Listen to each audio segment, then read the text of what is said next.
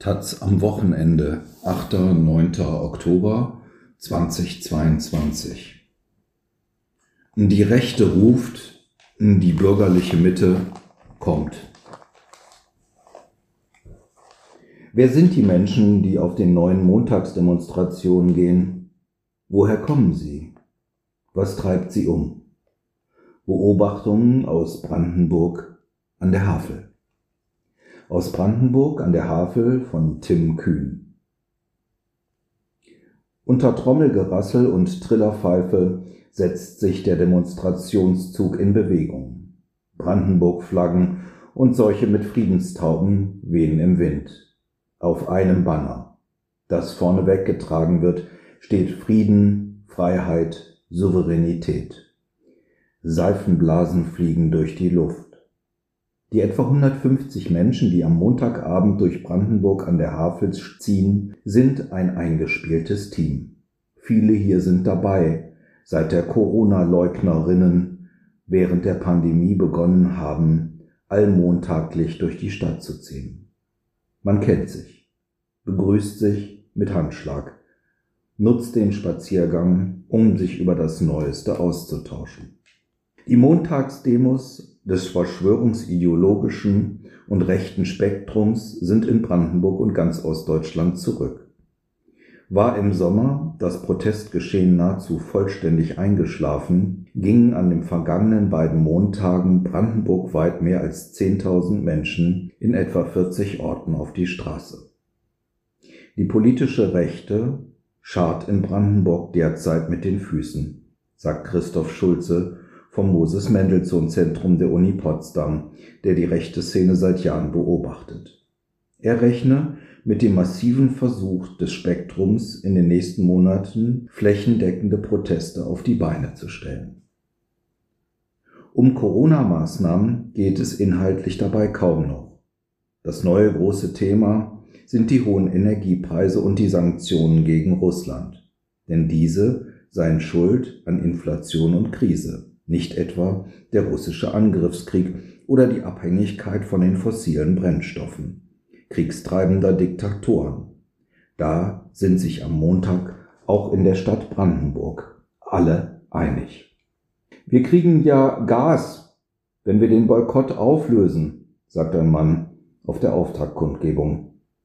Immer wieder ruft jemand auf der Demo in ein Megafon Sanktionen beenden, keine Waffenlieferungen. Nord Stream 2 öffnen. Die Menge antwortet darauf mit Auf die Straße.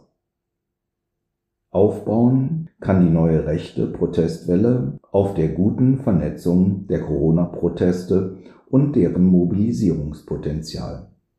Das Netz der Telegram-Kanäle der Freien Brandenburger, der örtlichen Kopie der rechtsextremen Freie Sachsen, spannt sich über alle Landkreise bis in Kleinstädte wie etwa Seelow, 5500 Einwohnende, reicht das Protestangebot. Die Akteure seien die gleichen wie vorher, sagt Schulze. Neben den freien Brandenburgern spiele die AfD eine große Rolle. Das Spektrum der Organisatorinnen reiche bis zu Neonazis und Reichsbürgern. Wichtig ist ihm aber zu betonen, dass es sich auf der Ebene der Teilnehmerinnen wie schon bei den Corona-Protesten um eine heterogene Bewegung handelt. Selbst Menschen, die 2015 noch ehrenamtlich Geflüchtete unterstützt hätten, seien dabei. Das verschwörungsideologische Milieu rekrutiere sich aus dem gesamten politischen Spektrum. Liberale ziehe es ebenso dorthin wie Menschen aus dem linksnationalen Lager um die Aufstehenbewegung von Sarah Wagenknecht. Auch in Brandenburg an der Havel mutet der Großteil der Demonstrierenden bürgerlich an. Es sind Menschen um die 50, Ehepaare, Freunde aus der Nachbarschaft. Wir sind seit Anfang an dabei, sagt eine von zwei Frauen, die sich als ungeimpfte Pflegerinnen vorstellen. Am Anfang sei es ihnen um die Impfpflicht gegangen, inzwischen seien sie aber wegen allen hier. Wir wollen, dass es wieder so wie, wie vor zweieinhalb Jahren, sagt die eine, die eine Fahne mit einer Friedenstaube trägt. Von Rechten, die auf der Demo sind, wollen beide nichts wissen. Dabei stand der Reporter keine fünf Minuten am Rand der Demonstration, da steckte ihm eine junge Frau bereits einen Flyer der jungen Alternative zu, dem als zum Teil rechtsextrem geltenden Jugendverband der AfD. Falls du mal mehr wachen willst und auf Demos zu gehen, sagt sie. In einem Infostand wird vor dem Great Reset gewarnt. Eine rechte Verschwörungstheorie, laut globale Finanzeliten die Pandemie erfunden hätten, um die Macht an sich zu reißen. Außerdem dort zu finden Artikel über Impfungen, Flüchtlingsströme, Chemtrails, Blackouts, Kinderpornografie. Für alle Ängste ist etwas dabei. Schulze sagt, die Szene sei dabei, neue Inhalte anzutesten. Erzählt werde mit anderen Vokabeln die gleiche Geschichte. Dunkle Mächte, meist antisemitisch konnotiert, hätten sich verschworen, um das einfache Volk zu unterdrücken. Dafür haben das Coronavirus hochgejazzt, nun zwingen sie das friedliebende russische Volk in einen Krieg, um unsere Energieversorgung zu zerstören. Alles Leid würde diesen Mächten zugeschrieben.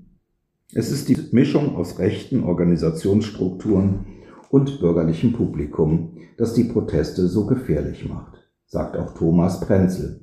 Er engagiert sich im Aktionsbündnis Brandenburg, einer Art Dachorganisation für zivilgesellschaftliche Initiativen gegen rechts. Mit Sorge beobachtet er, wie, wie in der Energiekrise rechte Narrative über den russischen Angriffskrieg bis weit in den Mainstream vorrücken. Wohin es führen kann, wenn nicht rechte Menschen rechte Argumente übernehmen, hat sich kürzlich ebenfalls in der Stadt Brandenburg gezeigt. An einem Samstag Mitte September hatten Politikerinnen der Linken Potsdam-Mittelmark, die dem Aufstehen-Bündnis zuzurechnen sind, eine Demo organisiert, die vom örtlichen, ebenfalls aus einer Aufstehen-Initiative hervorgegangenen Bündnis für Frieden veranstaltet wurde. Etwa 2000 Menschen kamen zu dem überraschend großen Protest, darunter auch das Klientel der Montagsdemos, AfD-Politiker, Rechtsextreme und Querdenkerinnen. Wie etwa der Journalist Pressefuchs auf Twitter dokumentierte. Bekennende Linke liefen neben Menschen mit Kleidungsstücken und Flaggen des Deutschen Kaiserreichs. Ein Demonstrant hielt ein Schild mit der Forderung, die Zuwanderung von Sozialschmarotzern zu stoppen. Vor allem in den Reihen der Rechten dürfte diese Konstellation Freude, Freude ausgelöst haben, Dort träumt so mancher unverhohlen davon, dass sich Linke und Rechte zusammentun, um die verhasste Regierung zu stürzen.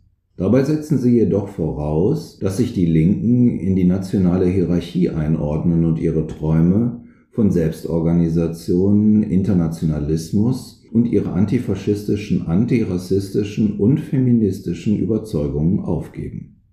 Von linken Inhalten bliebe da nichts übrig außer vielleicht eine etwas symbolische Betätschelung der nun rassifizierten Arbeiterklasse.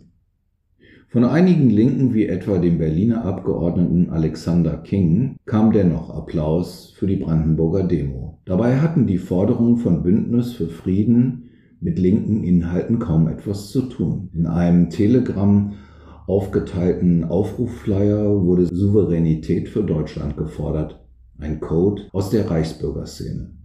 Man müsse sich gegen die Vormundschaft der USA wehren. Es brauchte eine Politikerhaftung und die Aufarbeitung der Regierungsentscheidung vor allem der vergangenen 2,5 Jahre. Und natürlich Nord Stream 2 solle geöffnet, die Sanktionen gegen Russland beendet. Nur einen Tag nach der Demo distanzierte sich der Kreisverband der Linken in Brandenburg an der Havel deutlich von dem Protest und verwies auf den verantwortlichen Kreisverband Potsdam-Mittelmark. Dessen Vorsitzender Harald Mushack gestand der Taz gegenüber ein, dass eine Abgrenzung nach rechts auf der Demo zum Teil nicht gelungen sei. Welche Forderungen der Demo überhaupt linken Ideen entsprochen hätten, sagte er nicht. Stefan Wollenberg, Bundesgeschäftsführer der Brandenburger Linken, schrieb der Taz, es gebe keine Schnittmenge zwischen der Partei Die Linke und den Forderungen der Demo. Distanziere sich das Bündnis nicht klar von rechts, könne es keine wie auch immer geartete Zusammenarbeit mit linken Mitgliedern geben. Ob den Worten Taten folgen, wird sich am 8. Oktober zeigen, dem Tag, an dem auch die AfD in Berlin aufmarschiert. Da hat das Bündnis in Brandenburg eine erneute Demonstration angekündigt, mit weitgehend denselben Forderungen wie auf der ersten Demo.